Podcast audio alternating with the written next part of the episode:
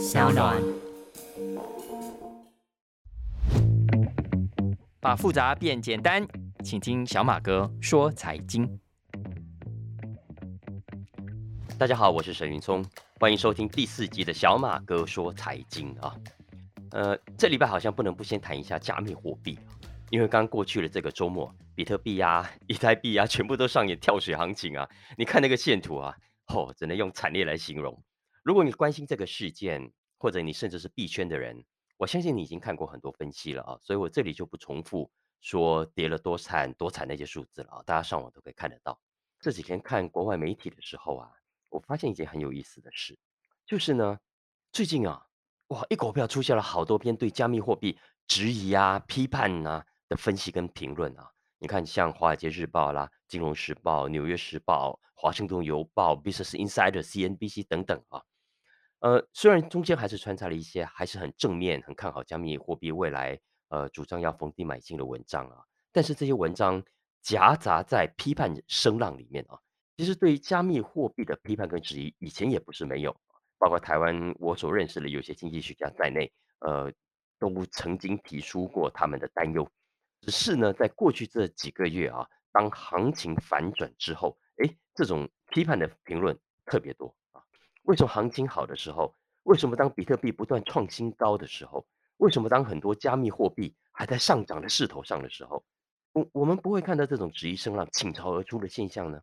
为什么总是等到行情反转，很多人受骗，很多人倾家荡产之后，啊，你才会同时间看到这么多人出来质疑，甚至很直白的说这是一场诈骗呢？你看一下上个礼拜我在 FB 上有一转贴一篇诺贝尔经济学奖得主克鲁曼的专栏啊。他就直接说了，他认为十年前我们看到的是大卖空，是 big shot，但现在我们看到的是加密货币是个大骗局，是个 big scam 啊！我我常在想啊，如果这样的评论早在两年前就出现，而且持续出现，能不能救到一些韭菜呢？还是能不能让一些原本心痒难耐的人啊三思而后不行呢？还是说，其实人人心就是这样。其实，当他想要有贪念的时候，我觉得想要进去的时候，你再怎么阻挡都没有用。你再怎么劝他，其实他都听不进去啊。直到啊，真的行情反转之后，他才突然发现，先前就有人曾曾经这样子警告，哎，为什么之前没有听啊？也许吧，啊，也许散户真的就是要被割了，才能够学到教训。不过重点是啊，这阵子真的很多人在问我，到底加密货币是不是？scam 甚至是 big scam 是骗局呢？到底该怎么看待加密货币这个工具啊？啊，如果你问我，我会告诉你，我认为啊，加密货币本身不是骗局。我认为加密货币是很有潜力、很有前景的一项发明、一项技术，它不是骗局。但是，加密货币的市场行情，那就绝对是骗局了，那是百分之百人为哄抬出来的假象。是市场玩家砸大钱操弄出来的结果。呃，我我先来说一下加密货币这个东西啊。我想现在很多专家，如果你在听我节目，就会知道啊，加密货币是一种基于区块链技术发展出来的货币，而区块链呢是一种呢希望能够取代现有网络技术的所谓第三代网络啊，Web 三啊。那这个技术的终极目标是希望能打造一个去中心化，呃，不被任何大政府啦。大财团啦，宰制的世界不像现在这样了啊。呃，Apple 说了算啊，Google 说了算啊，呃，你的电脑上的微软说了算啊。其实你连客诉的权利都没有啊。加密货币以及由加密货币呃的技术衍生出来的呃很多东西，像最近很热的 NFT 啦，其实就是未来这个平台上可以使用的工具。你拿 NFT 来说好了，我觉得 NFT 啊真的是一个很棒的发明。你想想看啊，在过去。应该说，现在还是有一些了啊。我们实体世界的作家要出书，他会给我们出版社原始的手稿，OK。所以不管我们后来印了多少本，这份原始的手稿，这份原始的初稿就只有一份。音乐也是一样的啊。过去有所谓的母带，也就是录音的最终版本啊。所以你后来不管压了多少遍 CD，母带就是母带啊。达文西的蒙娜丽莎微笑可以复制成千百万张，好几亿张。夜市都可以买到啊，但是原作就是原作，你就只有在罗浮宫可以看到。但是来到网络时代呢，你就会发现呢，正版啊、原始版本啊，跟后来的复制版本的界限，你根本没法区分。所以你搞到最后，你在 YouTube、你在 YT 上看到很多正版的，呃，官方正版的，还得特别强调的是官方正版才可以啊。所以网络上有一堆的复制品，你根本不知道谁是真的，谁是假的。那现在好了，有了 NFT 这个发明，你把 NFT 附加在我们电脑上的每一个档案之后，不管是音档啊、图档啊、文字档，你都可以有一个专属的身份证，就像实体世界一样了啊。所以你可以想象啊，你你你如果是创作者啊，不管是你是画家，你是呃写写文章的人、写歌的人，哎，这是多棒的一个发明！未来你的创作的那一个档案，如果你的成果加上了一个 NFT，它就是世界上独一无二的。不管 YT 上再怎么流传，网络上再怎么转贴，你所拥有的这个版本就永远是你原创的证明啊！所以，如果将来罗浮宫真的要收藏你的作品，当然就应该收藏你手上的这一份啊！你看这是不是多棒的一件事啊？所以，这技术呢不是什么诈骗，这是千真万确的一个新技术。所以你不能因为有人在炒作，你就否定掉这个技术吧？啊！所以我说，NFT 也好，加密货币也好，以及区块链，它就是一个技术，它就是一个未来很好用的技术，如此而已。问题来了，未来毕竟是未来，有些人他就是等不及未来的果实，他们想现在就摘到果实，为什么呢？贪心啊！什么人那么贪心呢？就是老鼠会的会头啊，就是那些贪心的老鼠会会头登场的时间了啊！所以你看，过去这两年的加密货币热潮啊，其实基本上我认为了啊，是很多币圈大玩家啊不断砸钱营造出来的结果。呃，加密货币这个技术很好，没错，但绝对不值得这么高的价格，至少不是现在啊。道理说穿了，其实也很简单，你想想看，呃，一万美金好了，我给你一万美金，三十万台币，你可以想象有多好用。可是呢，我现在给你一颗比特币。请问你可以干嘛？现在来说可以买特斯拉，现在呢？全世界顶多只剩下少数的商家还敢收比特币啊！这种不能用的货币，凭什么值五万六万美金？有人说是区块链啊，这个有开矿这个要成本啊，而且是限量啊等等哦。哎呀，拜托，我手抄金书也是要成本，也是限量的，你要不要几万美金啊？最好是要啦。但是啊，嗯。币圈早期投入了很多大咖，我其实都叫这些叫大鳄鱼啊，他们太想要炒作这个市场了，所以呢，这几年来我看到他们啊，精心的去策划一个又一个的媒体事件，他们一点都不手软啊，砸钱，大手笔去搞各种的公关活动，各种布局啊，我认为他们就是要营造一个让你觉得可以加入他们行列的气氛。那他们的手法是怎样的呢？其实说穿了，我刚刚为什么讲老鼠会头啊？因为我觉得说法真的跟老鼠会很像。首先呢，他们找很多名人加入，OK，来帮他们并背书啊，这是最常见的一招。你看这几年来被找来帮忙抬轿的名人太多了啦，啊，好莱坞名演员有没有？迈特戴蒙啦，这个什么葛尼斯派特罗啦，巴利斯希尔顿啊，Jamie Fox 啊，有没有？大家去去 Google 一下都可以看到的，哎，他们代言的这个广告啊。哎，还有运动明星啦，有没有？LeBron James 啊，这个超级杯的那个那个四分卫啊，Tom Brady 有没有啊？太多了啊！如果你看这个今年的美国超级杯足球赛现场看，就知道哦，哇，这个很多的广告，哎，他们砸很多的广告，这广告很贵耶，不是一般的这个三两三的企业砸得起的。所以你想想看，可以在超级杯登那么多的广告，怎么会是假的呢？怎么会是骗人的呢？更何况麦特戴蒙啦，这个格尼斯派特罗，哎，很多人都是年轻人的偶像啊，演技又好，又很有说服力。所以当他们告诉你，加密货币是未来的趋势，如果你是胆小鬼，你真的逊咖了。要当穷鬼，你自己去，我才不理你啊！呃，一套英文叫做 “have fun staying poor” 啊，你觉得你自己好意思当同学眼中的逊咖吗？不会的了哈，你会去想，哎，这到底是什么？好像我该了解一下哦，哎。只要你一旦开始想了解，你就上钩了，因为他们第二招已经准备好在那里等你了。就是呢，他们已经在媒体上、在网络上准备好了各种的文宣跟话题，等你来搜寻。不信你去搜寻看看，他们不断的做广告，不断的上媒体，不断在社群媒体上创造话题，YT 啦、Twitter 啊、呃 Facebook 上都有啊。那透过这些话题，你会有种感觉，你会觉得什么呢？你会觉得加密货币这个世界啊。好像很多很酷的人，呃，很多很厉害的人，很聪明的人，很屌的人都已经在玩了啊。然后你会发现，相反的，你身边那些对加密货币这个话题完全没有感觉、完全没兴趣的，哈，都是一些傻傻的卤蛇，都是些傻傻的社畜。所以怎么样？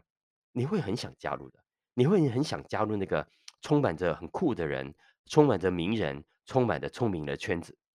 为什么呢？因为这样你就会成为别人眼中很酷、很聪明的人嘛啊！而且很早加入，越早加入，你就会觉得自己越酷。这就是一个很重要的心理机制啊！当你自我感觉良好的时候，嘿嘿，你就很容易上钩啊！因为接下来你就无可避免的要跟着他们一起随着行情起舞了。因为这批人已经在市场上布好了天罗地网。你你看看那些加密货币平台，有哪一家背后不是大开云集？他们当然知道，你会不会怕交易平台不可靠？哎，我们买卖股票有交易所，对不对？感觉是是是有政府背书的啊。但你自己交易平台可不可靠呢？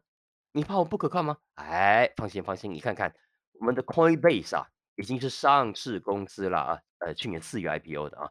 你看看美国的前财政部长 Larry Summers 都还是加密平台的这董事嘞，你有什么好担心的？然后你再去打听看看啊。我听说啊，有一家公司的一个总机小姐哦，接电话而已哦。年薪是多少？七万美金，两百多万台币啊！我看到这个新闻，我就想到当年的台湾券商，其实就是这样啊。哎，台湾股市最热的时候，大家知道吗？那种券商啊，这个总机小姐啦、打扫啦上的收入啊，可能都比一般公司的这种中间主管还要来得高啊。所以你看啊，接下来你再看高盛啦、J.P. Morgan 啊这些华尔街大银行，也说要帮客户投资，怎么可能是假的？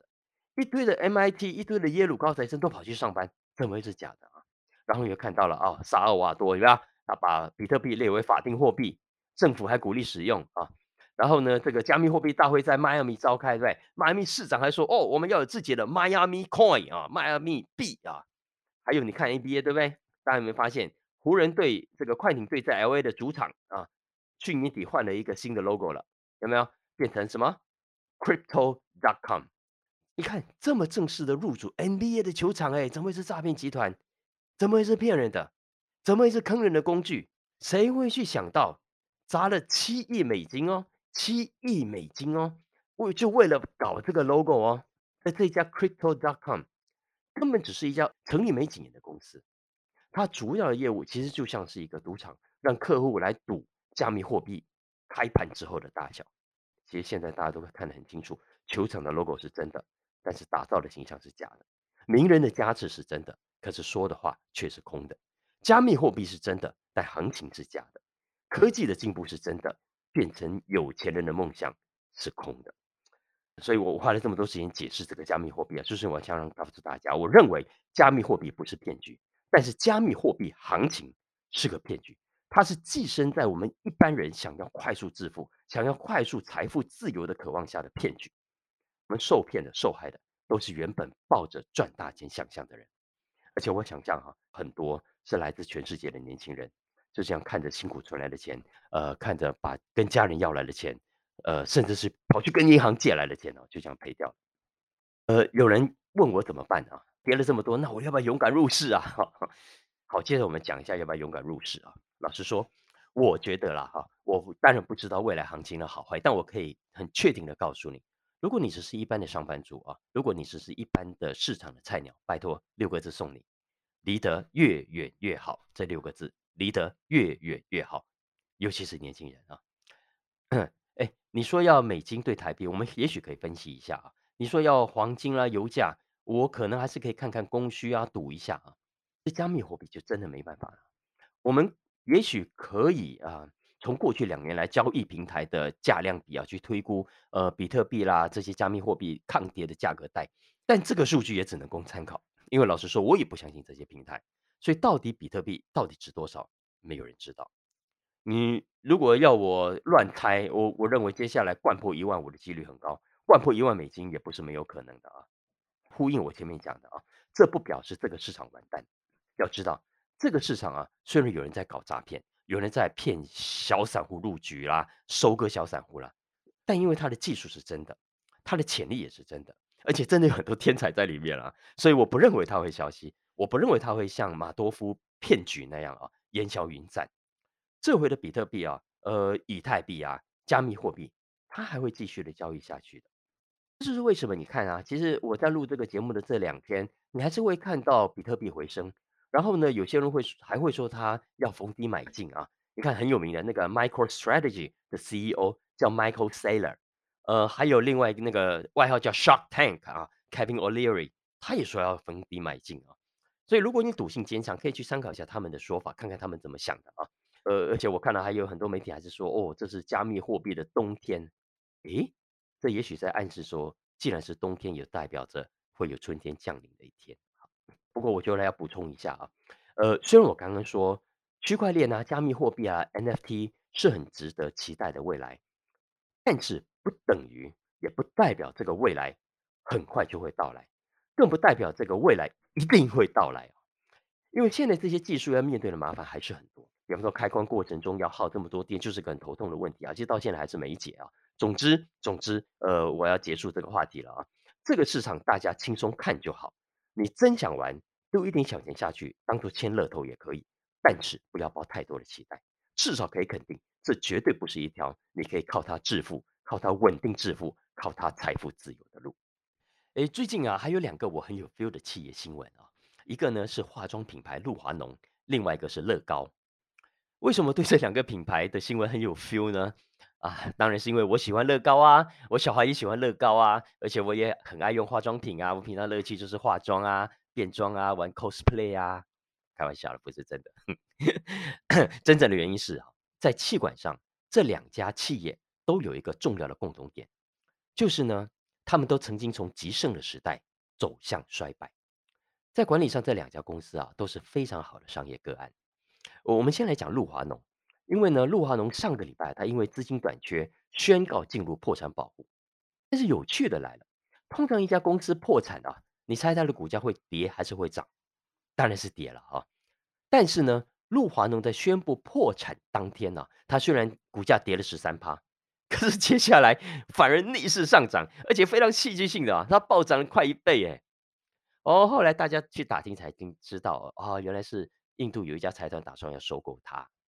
当然，目前为止我看国外的外电的报道，这个消息是真是假还不敢确定，因为两家都没有确认这件事情。但是我可以确定，陆华农呢是一家很有故事的企业。陆华农的创办人之一叫 Charles Revson，呃，他是一位非常有远见、有格局的企业家。他在掌管公司期间有很多的创举，我认为啊，直到今天都非常值得现在的创业者回头看看他的故事。尤其在二次世界大战之后啊，美国百业起飞 r e f s o n 更是如鱼得水。大家可能听过露华浓这家公司，它最早是以生产指甲油起家的，指甲油啊，就是女生涂指甲那个指甲油，后来才推出口红。r e f s o n 呢非常精准的去抓到女人爱美的天性，他也很清楚。这种天性跟出生条件啊、生活背景啦、阶级呀，一点关系都没有啊！不管什么年代、什么出生的女生，都会爱美，她都会希望自己美美的。所以大家可能不知道啊，二次世界大战期间呢 r e s o n 呢居然还把鹿晗能卖到美军里面去啊！所以我以前常在节目上引述 r e s o n 的一句名言，叫做：“在工厂里我们生产口红，在广告中我们贩卖希望。”这句话呢？我送给所有在写文案、做行销、当小编的人啊，我认为大家都应该把它放在心里。你可以把它改成你要的啊，在工厂里我们生产豆浆啊，在广告中我们贩卖健康；在工厂里我们生产衣服，在广告中我们呃贩卖品味啊；在工厂里我们生产鞋子啊，在广告中我们贩卖时尚啊；在工厂里我们生产咖啡，在广告中我们贩卖 lifestyle 啊。呃，在公司里我们卖加密货币啊，在广告中我们贩卖财务自由的希望。总之，你可以自己去发挥啊。总之，这个 r e s o n 的创举太多了。我我再比方说，露华浓啊，大家知道吗？它是第一家大手笔印刷彩色宣传海报跟广告的化妆品牌。讲到彩色，很久了，有什么了不起？这个用彩色印刷，你错了。要知道，在那个年代，彩色印刷的成本是非常高的。这个我们做出版的朋友都会知道啊，黑白我们叫做单色就一色最便宜，彩色呢至少要四色，如果你用特别色还要加钱。我还记得二十几年前我刚开始做出版的时候，哎，这中间的差价是很高的，所以我们看到的书大部分都是黑白。你们发现彩色印刷在二三十年前是非常非常少的。但是回到呃 r e p s o n 的那个年代，你是知道彩色印刷是更加贵的。r e p s o n 这么做，当时一定会被他的同业笑死，哪有人这样花钱的啦？黑白的就好了啦，笨死了，浪费钱。但是 r e p s o n 他就是要让消费者惊艳，他就是要在一片的黑白里面用彩色广告来打进消费者心里，所以他完全不管别人笑他，也不管要花很多倍的钱，就是要这么做。结果证明他是对的。因为多年来，他在消费者心中打出了成功的深深的印象我觉得这这招非常的棒。还有露华浓啊，也是当年第一家为美国有色人种推出化妆品的品牌，它也是第一家敢用黑人女性当广告女主角的品牌。哎，要知道那是一九六零年代耶，有多么带 guts 啊！这个决定，因为他很清楚啊，有色人种女性也是女性，也同样爱美。不不过我猜想了啊，可能也是因为 r e p s o n 自己是犹太裔的关系，他根本不太鸟美国人这些 白人啊，所以他才敢做这样的一些决定。不过无论如何，我觉得这种胆识是创业家非常需要的。也因此啊 r e p s o n 他的策略，它不是走高价的路线，而是走平价的品牌。所以你在沃尔玛啊，你在 Target 啊这些店都可以看到大量陈列的露华浓的产品。那也因为他走平价路线啊，所以当他扩到亚洲来的时候啊，特别受到欢迎。呃，现在很多人可能不用这个品牌，不过在老一点的、呃资深一点的长辈可能都听过啊。我也不知道他来到华人市场到底是谁取的名字啊，那实在翻译的太妙了。而把李白的这个“清平调”里“云想衣裳花想容，春风拂槛露华浓”啊，这个“露华浓”三个字用了这里来。不过或许啊，也因为名字取得好，所以到今天在亚洲地区、在华人地区还是感觉很好、很响亮的品牌啊。回到当年啊，露华浓可是。非常呼风唤雨的一个品牌 r e p s o n 这个老兄啊，也非常懂得怎么样去善用媒体。比方说，他当时啊，还赞助了一档电视有奖征答游戏啊。你想想看，这一招现在很多人在用，当年他就有了啊。所以他用这一招，让陆华龙的招牌更加深入美国人的家庭。商人毕竟就是商人啊，其实我觉得没有任何没有争议性的商人了啊，只要有钱赚，他什么事都干得出来。据说啊，他当时为了保持这个节目的高收视率啊。还偷偷的去要求制作单位怎么样放水，让那个参赛者啊可以继续的赢下去，因为他继续赢呢，观众就会继续想看下去。否则他输了就就人走茶凉了，这样就不看了嘛。还记得那个楚门的事件吗？你看你继续的演，继续的 suffer，继续的痛苦，继续的演下去，大家都继续看。可是你一结束啊，大家就会就跑掉了啊。所以他在那个时候其实就很懂得操弄这个心理。当然，不过很可惜，后后来 r e p s o n 去世，公司也转手了啊。这两年疫情，供应链中断，他他也很惨啊。我看了一下，呃，财报上长期负债三十几亿美金，哎，呃，其实压力蛮大的啊。不过也幸好，就是我们刚刚讲的这几十年来打造的好品牌印象啊，让露华能浓还是有翻身机会的啊。所以我们拭目以待啊。这个翻身机会，就像我们接下来要讲的另外一家公司乐高。讲乐高呢，是因为乐高公司啊，它最近宣布要投资十亿美金啊，在美国维吉尼亚州盖一座新的工厂啊。那预计今年秋天会开始动工，啊目标是二零二五年就会开始投入生产。那搞这座厂呢，呃，官方的说法最重要的原因是要所谓的这个供应链重新布局啊。供应链重新布局，所以我我其实看到有人衍生解释啦，说是因为什么中美贸易战啊，所以这个丹麦的乐高要把厂设在美国啦，等等啊，哎，这是不对的，这是不对的，因为美国市场的乐高其实是在墨西哥生产的，跟中美贸易战其实没有直接的关系啊。但是我要讲的倒是供应链缩短的这件事情，其实是一个非常重要的趋势。为什么呢？因为现在的市场变化太快了，消费者今天的需求啊。明天很可能就变成了昨日黄花，没有人要了啊！所以业者啊，不管你做玩具的、做成衣的，你看像 Zara 这种啊，反应一定要够快。过去呢，呃，船运没问题啊，运输成本也不太高，哎，有段时间还真是便宜的要命啊，有没有啊？也就还好。但是现在不一样了，现在看起来啊，船运啊、海运啊，短期内不会稳定啊，运费呃也会维持很高档的一段时间，搞不好价格还回不去了啊！所以，所以。呃，业者一定要确保更快速、更便宜的把货物运送到消费者手中，这就变得非常关键了。特别是玩具业，哎，你不要看玩具好像是很受欢迎，呃，是一种不受季节影响的产业，对不对？呃，孩子哪一天不玩玩具？错了，玩具啊，其实是非常季节性的商品。美国人一年可以买掉三十亿个玩具，三十亿哦，那对总体经济的贡献度超过一千亿美金以上。但是呢，但是你如果仔细看它的销售量啊，其实平常的销售是平的。真正的大旺季啊，通常出现在冬天，也就是圣诞节前后啊。所以你可以想象啊，当大部分的订单都集中在这么短的时间内出现，大笔大笔的订单涌进来，哎，如果你这个时候供应链出问题，你头会不会大？你麻烦大了啊！所以呢，乐高所谓的供应链重新布局，其实重点就是要拉近工厂与消费者的距离。所以这就是我要讲的。企业的成败关键很多很重要，其中一个就是你与消费者之间的距离。你离消费者太远，消费者看不到你，不喜欢你，呃，觉得你不体贴，你没有很快的把货送给他，你就麻烦大了啊！你看，就像现在很多人很重视环保，所以呢，乐高也很聪明，他只好应观众要求，这家新的工厂呢，号称要成为碳中和的工厂啊。那目标呢，也是二零二五年呢，要放弃以塑胶为主的材料。改用呢可回收的素材给孩子们来玩，所以我想这是乐高这家公司可以起死回生的原因。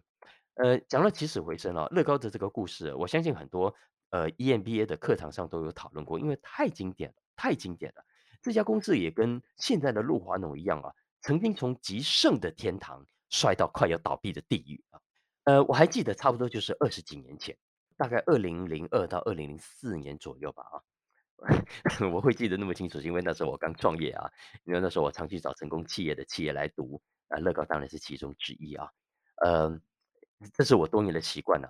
当然，我多年来读到的很多都不能用了，因为很多故事都是跨国企业的故事，那跟我们现在这种规模是没法比的了啊。只是呢，读这些故事有时候会让我很励志啊，也会启发有我一些想法。后呢，我就发现，哦，那几年的乐高很惨呢，看起来快要完蛋了。尤其有一年，呃，应该是二零零二年了，我如果没有记错，搞不好二零零三不晓得啊。呃，Walmart 啊，Target，大家知道吗？Lego 乐高大退货，为什么？因为大滞销，好惨啊那段时间。然后呢，我我后来就回头忙我自己公司的事情，我没特别关注它。直到后来有一天，我瞄到新闻，诶，乐高营收创新高，呃，乐高获利大成长。哦，有没有搞错？不是现在才很惨吗？怎么这么快就翻身了啊？反正就是那几年啊。总之后来大家就看到乐高产品在台湾的百货公司啊，哇，满坑满谷就很受欢迎，这个整个生意都回来了。很多管理课啊，EMBA 也好啊，嗯，老师们都整理过乐高可以起死回生的原因啊。我猜想很多 EMBA 的同学都讨论过啊。呃，原因很多，我现在举两个就好。第一个，乐高改掉了大头症的毛病，它不再乱搞创新。不再乱搞创新，哎，大家知道啊，很多的大企业啊，一旦成功了，就开始来搞什么创新啊、平衡积分卡啦，有没有六标准差的那一套啊？当时乐乐高也是，大家都说要搞创新，他就搞创新啊，结果搞出来很多的新产品，根本没有人要买。第二招，新的乐高啊，新管理团队接手的乐高，懂得化繁为简。因为啊，当时乐高乱创新的结果，他把原本可以控制的砖块总数啊，我们知道乐高玩法就一块块那个砖嘛啊，膨胀了好几倍诶。我记得大概是从原本的六七千块啊，变成了好几万块啊。大家知道啊，这个选择一多，玩的人就容易被搞晕，然后呢，你的仓库管理也会变成灾难。所以后来新的 CEO 上台之后，就把原本那好几万的砖块啊，砍掉砍砍砍砍掉重来，我不要再生产这些了，最后才把这个局面。稳定下来，所以化繁为简，化繁为简。我常给很多的呃做生意的朋友的提醒就就是这样子，因为我觉得经营的面向太多了，呃，要注意要关注的焦点太多了。我们一般人的精神跟时间都是有限的，你一定要懂得先化繁为简，提醒自己不要被复杂的事情搞得自己头晕转向，你才能够把局面给稳定下来。所以你看。企业是可以起死回生的，企业是可以绝处逢生的啊！希望可以给这个疫情中的大家有鼓励到了啊！好了好了，我今天只能讲到这里了。不瞒大家说，我我中标了，我确诊了。其实这两天喉咙很不舒服。